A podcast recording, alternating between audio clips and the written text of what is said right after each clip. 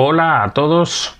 Una vez más me encuentro aquí para tratar un tema de lo que nos apasiona, que no es otra cosa que la supervivencia, el bushcraft, el outdoor y la aventura. Soy Arturo Santiago Yepes, coordinador general de IASA Survival.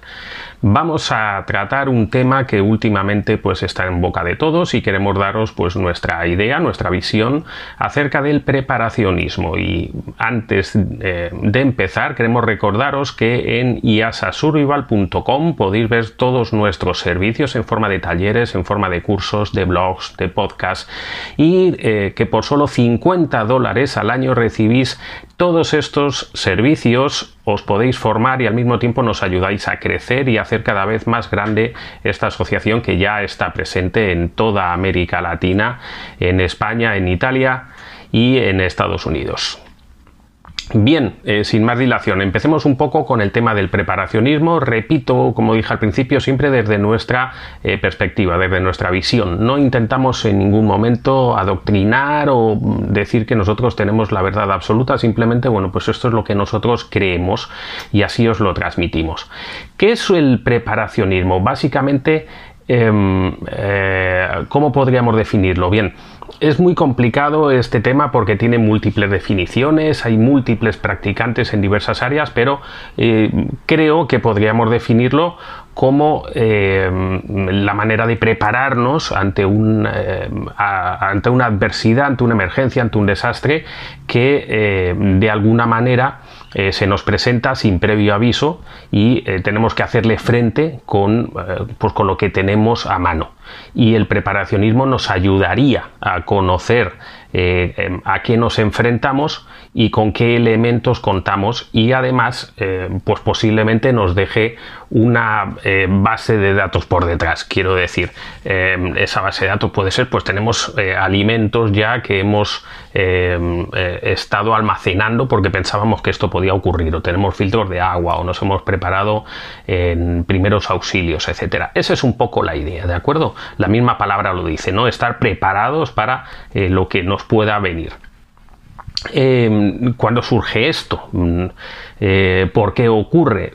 Eh, básicamente hay un consenso de que viene de la Guerra Fría, cuando los Estados Unidos y Rusia, bueno, pues tuvieron ese enfrentamiento eh, tan, tan duradero en el tiempo que llegó a pensar en la posibilidad de una tercera guerra mundial, ¿no? Y hubo gente que empezó a formarse em, em, sobre cómo hacer un búnker o cómo tener alimentos o cómo podrían sobrevivir al invierno nuclear y quizá ahí es cuando empezó a gestarse eh, este movimiento que luego ya pues desembocó con otros accidentes distintos que podían haber.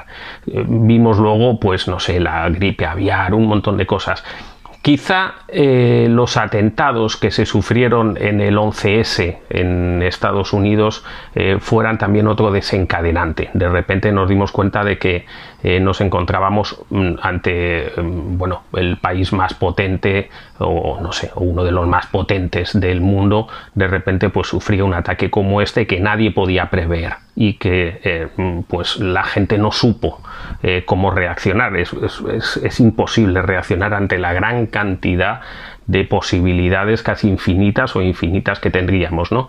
Pero la gente se hizo plantearse el decir, oye, pues a lo mejor si yo hubiera sabido aquí primeros auxilios, o si yo hubiera tenido en mi mochila un foco, o, un, eh, o el celular hubiera tenido un respaldo, o hubiera tenido una forma, no sé, hay muchas posibilidades eh, distintas y, luego todo eso se va desencadenando y luego ya empiezan a decir, ah, pues sí, pues el foco estaba bien, pero necesitaba baterías, pues el respaldo del celular estaba bien, pero luego se cayeron las comunicaciones.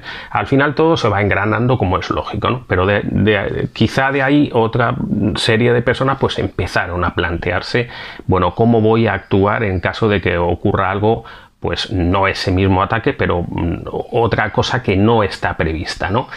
Em, ¿Qué más eh, hemos vivido? Bueno, pues se han vivido multitud de, si no se han vivido, se han conocido multitud de desastres naturales, de terremotos, de tsunamis, de deslizamientos de tierra. Más allá de si realmente la gente em, crea que esto se debe al cambio climático y eso hace que esté haciéndose cada vez más numerosos estos desastres naturales, la verdad es que la inmediatez con la que nosotros recibimos la información hace que tengamos continuamente en nuestras redes sociales, en la televisión, en la gran cantidad de medios audiovisuales que tengamos ahora, eh, imágenes impactantes de estas situaciones y que nos hacen ponernos eh, pues en la piel de las personas que están sufriendo esto y que nos damos cuenta que también a nosotros nos puede ocurrir eh, en cualquier país, da igual donde nos encontremos. Y evidentemente el COVID eh, nos ha dado la vuelta a todos, eh, ha sido mundial y nos ha eh, situado en una posición de vulnerabilidad que mm, la gente, bueno, pues no sabía la mayoría que esto podía ocurrir y me incluyo entre, ese, entre esa gente, ¿no? De repente, bueno, pues el mundo dio la vuelta. Y, eh, a día de hoy pues ya llevamos dos años en el cual el mundo pues todavía se está intentando reorganizar de alguna manera. Esto es un poco lo que ha llevado a, que la gente quiera un poco eh, eh, aprender, conocer, empezar a meterse en este mundillo del preparacionismo, pues eso, valga la redundancia, para estar preparados. ¿Qué ocurre? Pues que, como digo, es que es casi imposible estar preparado para todos. Entonces, creemos que la mayoría de la gente se encuentra con un hándicap que dice, bueno, sí, yo quiero empezar a prepararme, pero luego empiezas a buscar información y, claro, es inmensa, ¿no? La gente que cree, pues eso, que va a haber un desastre natural, la gente que cree que va a haber un desorden social, los que creen que se va a acabar el capitalismo, los que mm, creen un ataque zombie, una guerra eh, mundial hay de todo, ¿no? Entonces se abren muchas posibilidades, se abren muchos caminos que en ocasiones dificulta la posibilidad de meterse ahí o, a veces incluso hace ver esto como una idea fantasiosa, ¿no? De gente que vive ahí en, un mundo en el que creen eh, que va a haber un apocalipsis. No, no se trata de eso, realmente se trata de prepararnos un poquito y eso se consigue empezando yo os animo a que realmente empecéis a buscar información. No, no podemos en un podcast de 10 minutos daros la información, ni, mucho menos, ¿no? Pero podéis empezar a formaros. Eh, podéis empezar a aprender, podéis empezar a informar eh, a la familia vuestra de lo que puede ocurrir. Y eso os va a empezar a ayudar a, iros creando mm, eh, un perfil de qué es lo que vosotros queréis saber. Bueno, pues a lo mejor en vuestro caso, pues em, pensáis que por la situación geográfica eh, sois propensos a tener terremotos o, tsunamis, o no lo sé, o pensáis que va a haber un desorden social por, por motivos políticos, lo que sea, es decir, empezar un poco a centrar a, cuadrar bien qué es el, riesgo que vosotros veis que podéis tener y a partir de ahí empezar a gestionarlo. La mayoría de las veces esas eh, situaciones mm, van a hacer que nos encontremos con escasez de alimentos. Entonces yo puedo perfectamente tener en mi casa, empezar a gestionar mi alacena, mi almacén para tener latas que me permitan sobrevivir durante una semana o dos semanas. No es complicado, no cuesta dinero porque esas latas luego las voy a ir renovando y bueno, pues yo puedo tener latas de lo que hay en mi país, ¿no? De sardinas, de atún, de mejillones, de lo que quieran ustedes. Esas latas mm, tardan muchos años en caducar.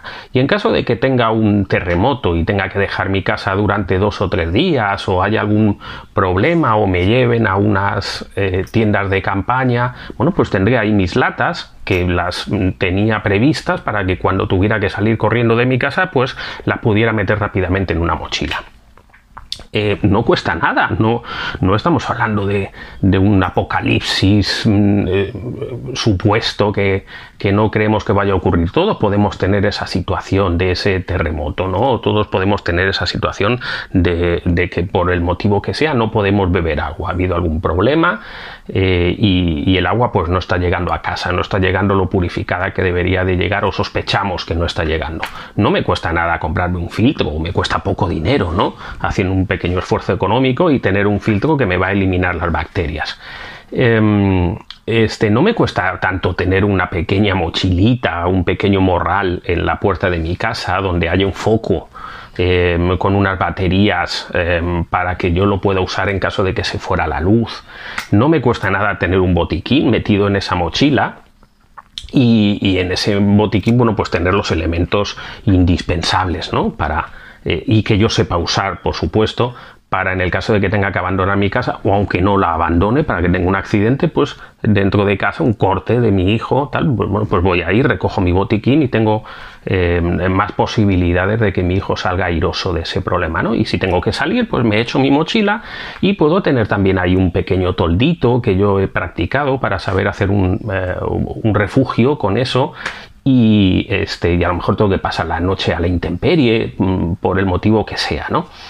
Bueno, son múltiples eh, situaciones, no pretendemos aquí daros una lista de, los tipos de mochilas que hay, de los elementos que tengo que tener, pero sí abriros la mente y daros cuenta de que, bueno, no, no, como se dice, no pide pan el tener ahí eso y el empezar a formarse. Em, no viene mal eh, aprender primeros auxilios y saber qué voy a hacer en el caso de que mi esposa eh, tenga un corte intenso, ¿no? Y saber que a lo mejor pues tengo que hacer presión para que eh, le pare ese sangrado, etcétera. Hay muchas cosas que eh, vienen bien, que a lo mejor yo no las voy a usar eh, en mi vida y nunca voy a tener que salir de mi zona de confort, genial, pues fantástico. Yo a día de hoy, eh, en mi vida ya extensa, ya tengo unos años, bueno, pues no he tenido realmente una, una situación. Por suerte el COVID no me, no me, no me agarró horrible, ¿no? Como todos económicamente tuve problemas, pero no fue a más. Mm, eh, pero bueno, sí he tenido compañeros que han tenido problemas eh, pues en la casa por terremotos o sí he tenido compañeros que han tenido problemas por deslizamientos de tierra aquí donde vivo. Eh, ha habido de todo, ¿no? Y eso no quita que a mí no me ocurra porque hasta ahora lo, famoso que decimos, ¿no? Bueno, a mí no me va a ocurrir nunca. Pues mire usted, sí, sí, sí le puede pasar. Igual no va a ser un apocalipsis zombie, no, no se va a llenar, no voy a salir fuera y, me, y me va a haber un un, montón de gente ahí que me quiere morder y tal pero a lo mejor si tengo un terremoto y, deshabilita mi casa durante unos días o, por desgracia para siempre, ¿no? O a lo mejor tengo algún desastre natural o quién sabe. Entonces el hecho de tener ese alimento, de tener ese agua, de tener eh, conocimientos de primeros auxilios y un montón de cosas que se van engranando ya después y que tú ya después decides hasta dónde quieres llevarlas, em, son muy interesantes. Eh, esto es un poco lo que os queremos comentar. No, no, no está de más empezar a, formarse, empezar a practicar, empezar a conocer. E incluso se convierte en una actividad familiar. Es decir, yo puedo empezar un fin de semana, voy con mi familia, venga, vamos chicos a hacer un curso de primeros auxilios. Bueno, pues mira, oye, mm, qué bien, pues igual que me fui al cine, pues me fui a hacer un curso de primeros auxilios y ya tengo la seguridad de que mi hijo eh, va a saber, mm, por lo menos empieza a tener nociones básicas de qué hacer en caso de tener un accidente. Pues igual no, no pasa nada, pero igual se cae con la bicicleta eh, no sé dónde, o igual está bañando y se hace un corte y está alejado de la clínica. Hay muchas situaciones. Eh, el hecho de que aprendan eh, cómo debo de actuar en caso de un terremoto, bueno, pues no está mal. Puedo asistir a cursos, puedo asistir a seminarios, puedo leer y luego practicarlo con mi familia. Eh, como digo, ayuda a que la, familia de alguna manera pues se encuentre un poquito más cohesionada, se divierte el fin de semana o el día que lo están practicando y bueno, pues son conocimientos que quedan ahí y que ojalá yo nunca tenga que usar, pero que el día que los voy a tener que usar pues me voy a acordar. Ah, pues mira qué bien, qué, bueno que se me ocurrió poner una, eh, un foco aquí en la mochila y las baterías las puse separadas para que no se desgastaran porque se ha ido la luz y, vamos a estar dos días sin luz. Eh, y oye, un foco se nota, ¿no? Y oye, y qué bueno que alguien me dijo una vez que tres es dos y dos es uno y uno es ninguno porque tenía tres focos y, uno no funcionó. Eh, todo ese tema, ¿no? Que, aquí no queremos, no podemos ahora mismo exponer tanto. Bueno, esto es un poco la idea que os queríamos eh, comentar. Eh, básicamente vino porque eh, queremos, como se diría, blanquear la idea del preparacionismo, que no es algo de, de personas mm, eh, pues eso, apocalípticas que ven eh, cosas que no pueden ocurrir. Eh, siempre vamos a tener situaciones que no vamos a poder controlar, que se van a salir de nuestra zona de confort y somos nosotros los que podemos ayudar un poquito a minimizar esas posibilidades. Nada más, eh, me despido de vosotros, espero que os haya sido de una cierta utilidad, si es así pues me doy por satisfecho y nada, recordaros que eh, nos podéis visitar en www.iasasurvival.com www.iasasurvival.com y que por solo 50 dólares os podéis asociar a nosotros y recibir todos nuestros servicios que a día de hoy son más de 60 cursos, talleres, blogs que de manera eh, privada podréis acceder a ellos para formaros y para eh, obtener más información. Al mismo tiempo, si queréis ayudarnos con colaboraciones, con temas, pues no dudéis en poneros en contacto con nosotros en info.iasasurvival.com info.iasasurvival.com y sois bienvenidos a cualquier tema de colaboración o que ayuda que os podamos prestar. nada más, gracias, ha sido un placer estar con vosotros. Nos vemos en la próxima.